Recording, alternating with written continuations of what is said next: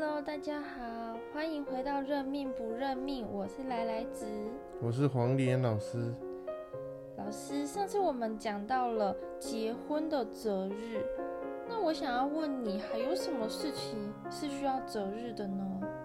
呃，有很多，但是其实古代哦，因为做皇帝的比较估摸，所以他就是觉得什么事情都要挑好日子。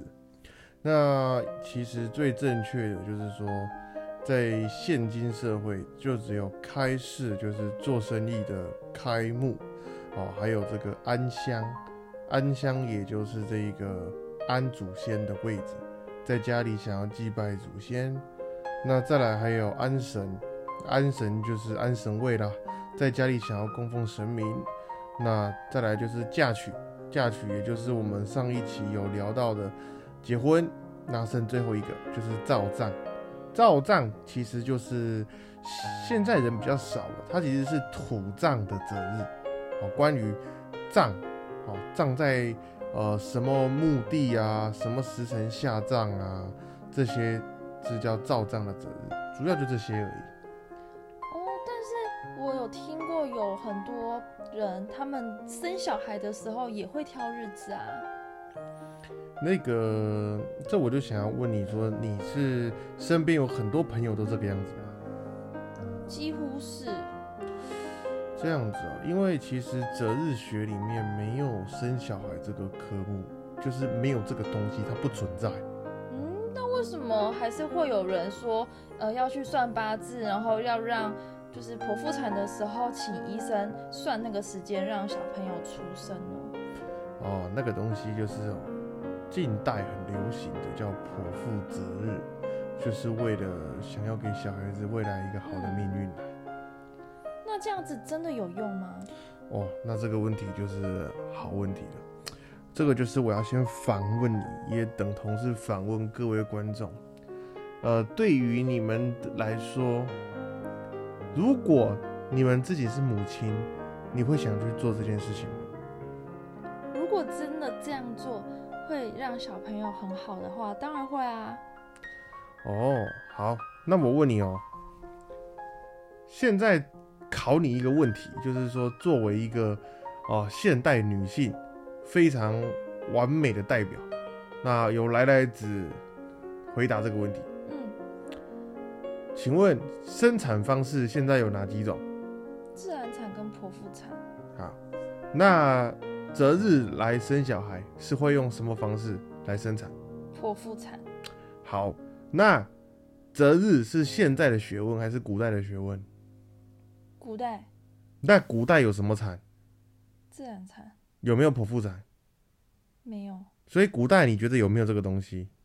没有。对嘛？这已经解决了各位所有的问题了。我只花了三十秒。所以这个东西，第一个它不存在。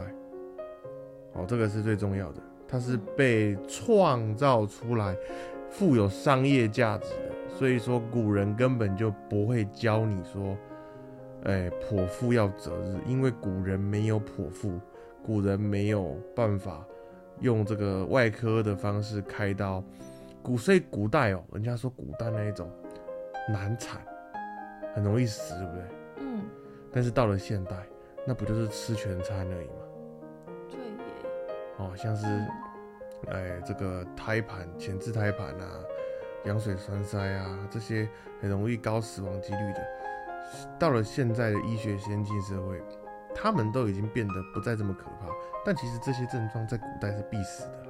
所以古代哦，对于生小孩就是会有很多算命跟那个时候符合嘛，因为那个时候没有这些外来因素去影响，所以那个时候怎么算日子，就是天注定。哦，那如果说算的日子。会准吗？就是这个小朋友就真的会照老师所算的好日子、好命的日子去过他的人生吗？不会准。所以说他还是会照他原本应该出生的那个命来走。呃，因为你要去思考一个问题，就是你跟我跟这个世世界上所有人他们的命是。谁创造谁给予我们生命的？你回答我看看。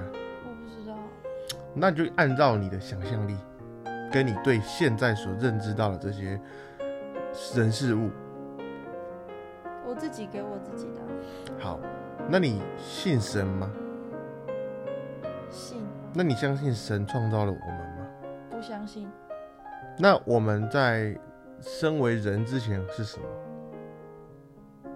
灵魂，好，那就是这好问题了。所以，到底我们是主宰别人命运的人，还是我们是被别人主宰命运的？你觉得？主宰别人命运跟被主宰，也就是说啦，今天你想要活到几岁是你能控制的吗？不是，但也不是别人能控制的，对，那是谁能控制的？自己那你想要活到两百可以吗？不行。不行嘛，这个叫做天数，就是说天上有一个数字，它会注定好你的，人家说的寿元。哦，那这个就是注定，那个是有我们看不到的，抬头望一望，举头三尺有神明的注定。哦，那现在呢？你说剖腹择日会不会小孩子也照着我们帮他选的这样命运去走？那各位一定要记得，我们是人，不是神，所以我们不能去注定人的命运，这样就解决问题啦。所以就变成剖腹择日生的小孩，他以后要去算命的话，就会算不准。完全正确，因为这个不是，一定会有很多人会有疑惑，说怎么会这个样子？但这个是老师自己的经验，我算过很多命哦，我都会先去了解一下，说你是剖腹生产还是你是自然生产。那有些是比较熟识的朋友，我会去先询问哦。那有些是我发现哦，诶，他的表述，他在诉说他的人生，但是跟他的八字完全不相符，我就会去问你是不是剖腹生产，而且请老师算过日子。基本上是十次会有八次应验哦，而且他们的人生跟他们的八字对不上。那我想问老师，就是因为还是会有医生会建议你剖腹产，或者是你可以选择你要剖腹产嘛？那时间的话，就是要怎么决定呢？等一下，等一下，这个这个也刚好也是同样也是一个专长啊，也是专业领域。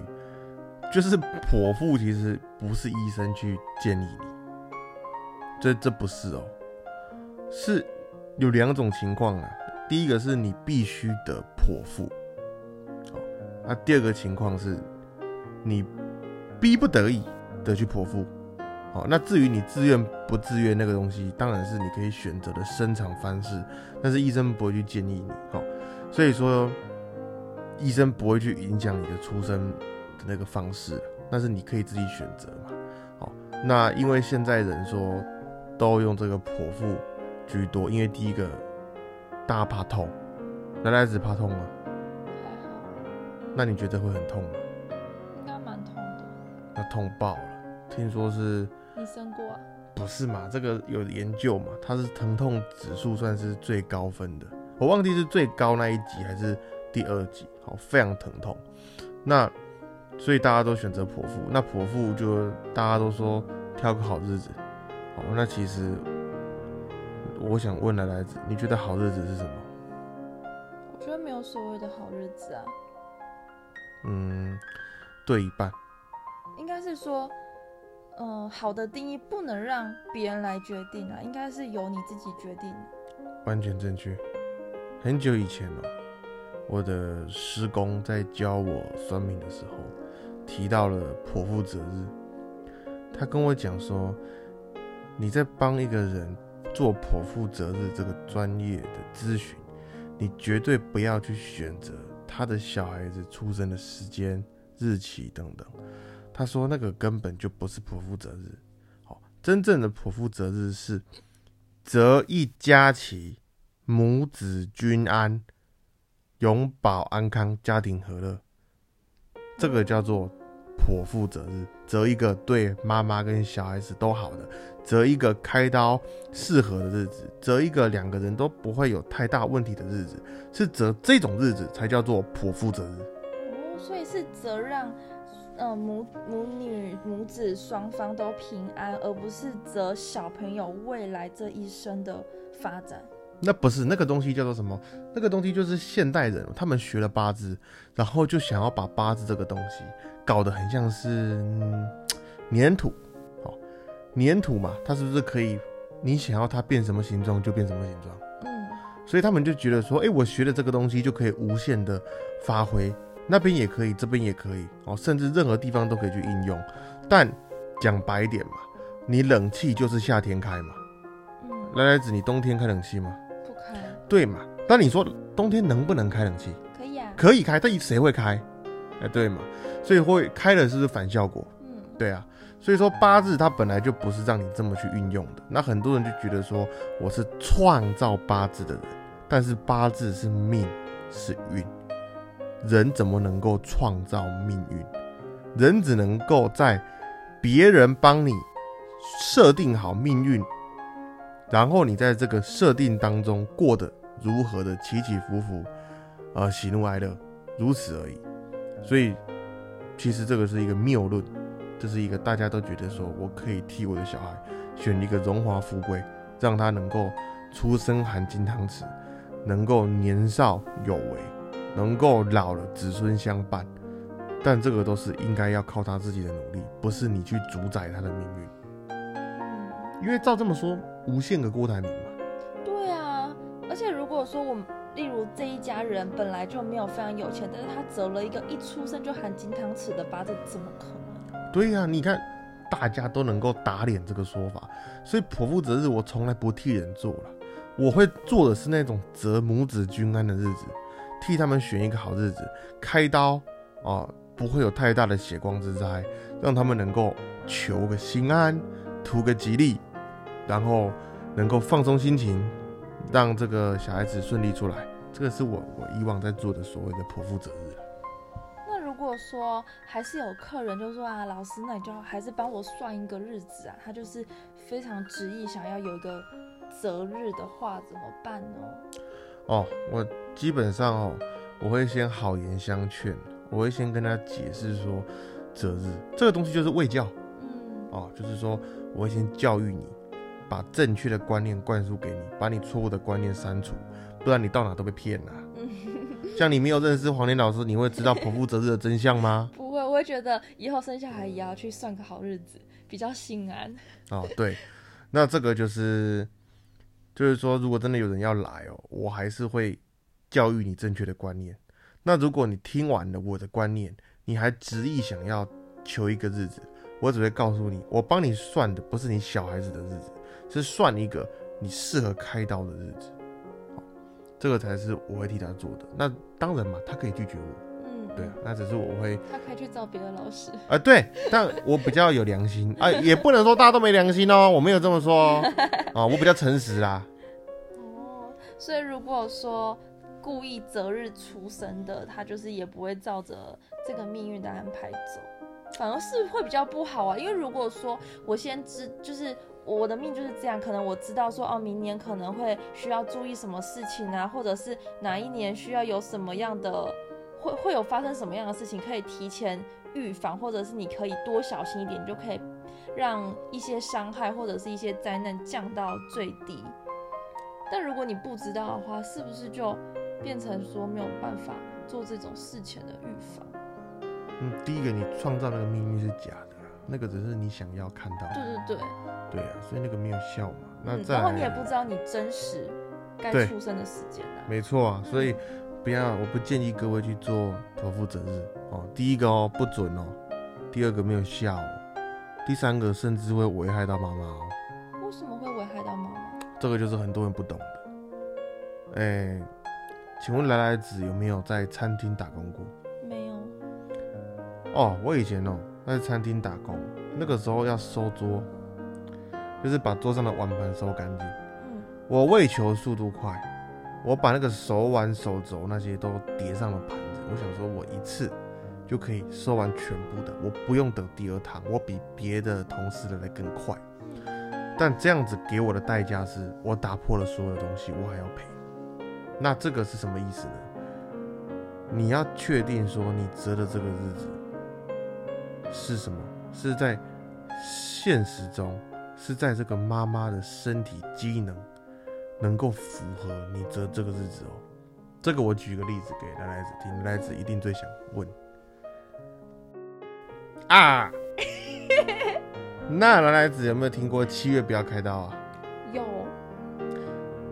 七月是鬼门开嘛？对，所以说是不是有些人会想要避开这个时间？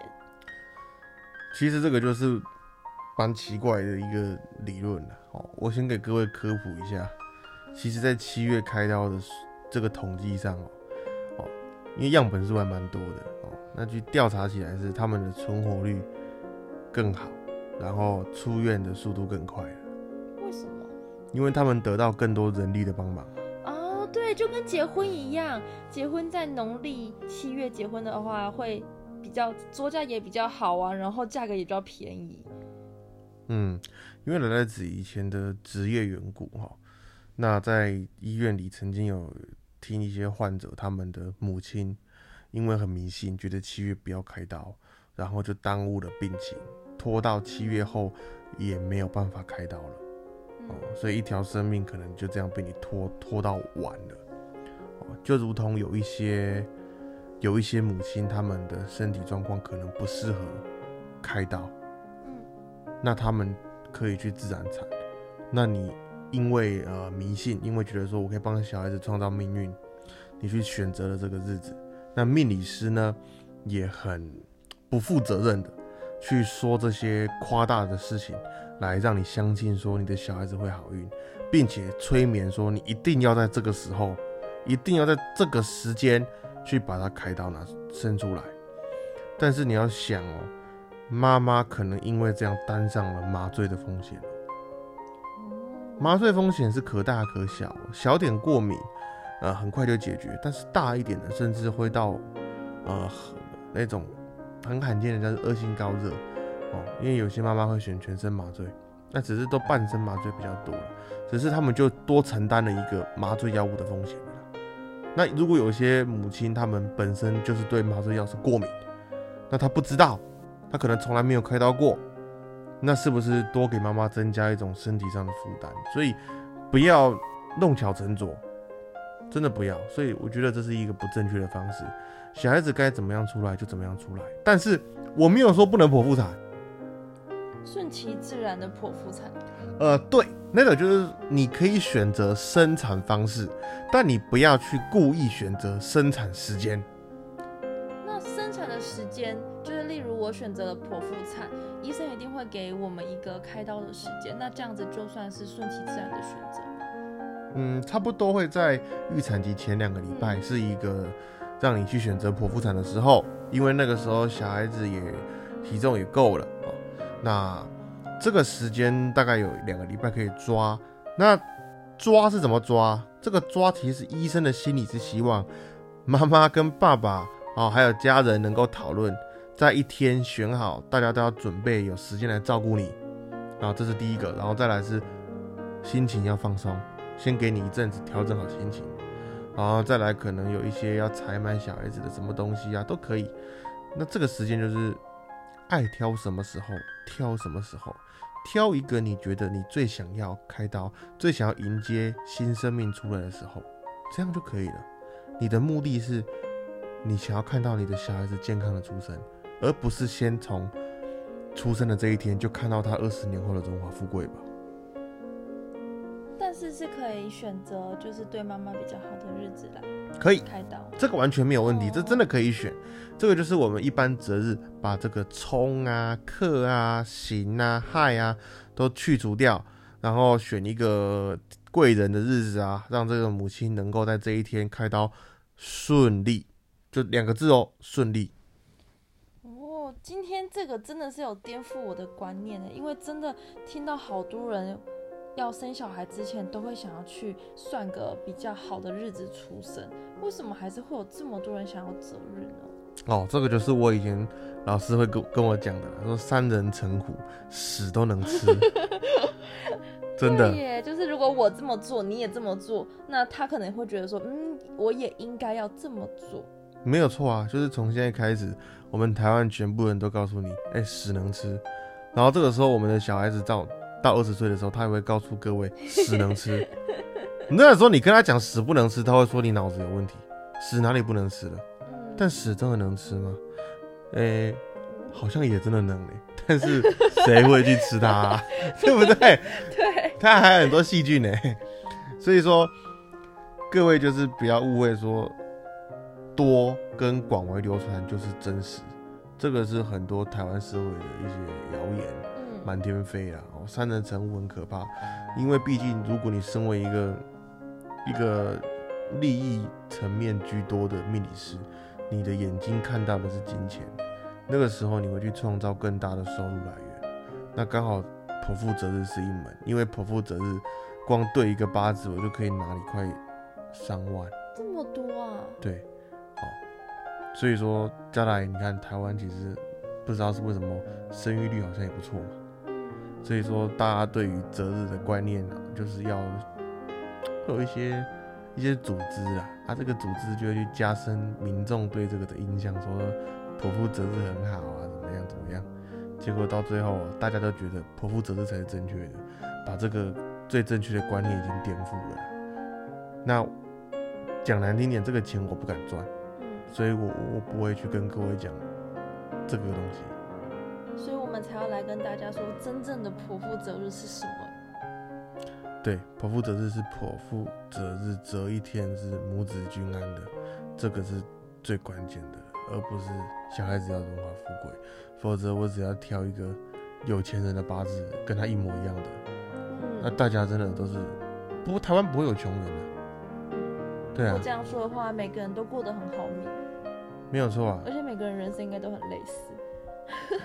对啊，对啊，这一天出生的老师都挑这个时辰，对啊，变成说台湾人八字都几乎差不多了，嗯，那就变得跟你们结婚一样，而办婚礼的日子都差不多了。对对对对，又是回到上一集生在讲的，小孩的日子都差不多。对啊，那很可悲欸。我们一定要记得啦，人要顺其自然，千万不要去故意的想要尝试说用我们所学的去改变我们的呃改变一个小孩子的未来，不可能的。与其找老师选日子哦，不如想一想未来怎么教育好你的小孩子，怎么给他更好的环境长大，怎么能够让他吸收到更多的知识。我觉得这是应该最重要的吧，是吧？嗯，是，对啊，所以我自己，甚至说我身边的朋友，很多人他们对于这个观念都慢慢的在改变，那就是因为我有长期在跟各位宣导说，正确的东西是什么，啊，错误的东西是什么。嗯，导正大家的观念，对于传说，对于三人成虎的一些谣言的观念，对啊，就跟戏说台湾看太多，会觉得鲤鱼可以变成金吗？会啊，对啊，那真的鲤鱼精吗？怎么可能嘛？对不对？就跟猴子怎么会说话一样，这很多东西都是都是一个传说啦。哦，以后有机会再跟各位讲讲其他。可是我觉得这个东西可能大家心脏受不了，因为他们已经相信了太久了。好想知道哦。嗯，很多人接受不了啊，就跟就跟我如果有一天我父母亲告诉我，其实我是个女的，我也接受不了啊。但这有些就是事实嘛。你为什么要笑得这么开心？你为什么要笑得这么开心？没有觉得黄连老师很幽默。对啊，这个单元就是大概是跟各位讲这个哦。嗯，那谢谢黄连老师今天跟我们分享剖腹的责日到底是原因是什么，然后还有一些呃观念上的导正。嗯、那如果听任听众们有任何关于择日、其他择日想要了解的，像是刚刚老师有讲到的开市的择日，如果有想要针对这个有想要了解的话，也可以留言跟我们说，我们可以再开一集针对择日来讲。嗯，哎、其实这个下次我们也可以再讲一集安乡或这个安神，这个是现在台湾人很多人想要知道的。真的吗？真的啊，因为现在很多人那个以前哦，也不能说越来越多人想要知道了，而是说其实民族的信仰越来越根深蒂固。以前大家对拜神的是很浓厚的，嗯，但现在也是，我觉得也是一个起起落落了。但很多人也是在家里还是拜拜啊，像来来子家里有拜拜吗？有那个狗妈天，对对对，很多人家里都有，无论是拜个观音也好，哦，拜个王母娘娘也好，都是。那安这个神位的日子，择日上面重不重要？哦、跟安公妈这个重不重要？哦，我要告诉你们，这个很重要，这就不是传说，也不是什么，这真的很准的。嗯，所以这个我觉得下次可以讲一集给各位听。好啊，下次再来跟大家分享更多有关择日的小故事。那如果听众有任何想要知道的问题，或者是你自己发生嗯、呃任何有关算命的故事，想要跟我们分享的话，可以来信给我们哦，我们很期待你们的来信。好嘞，那就 那我们就下次见喽，下次见，拜拜，拜拜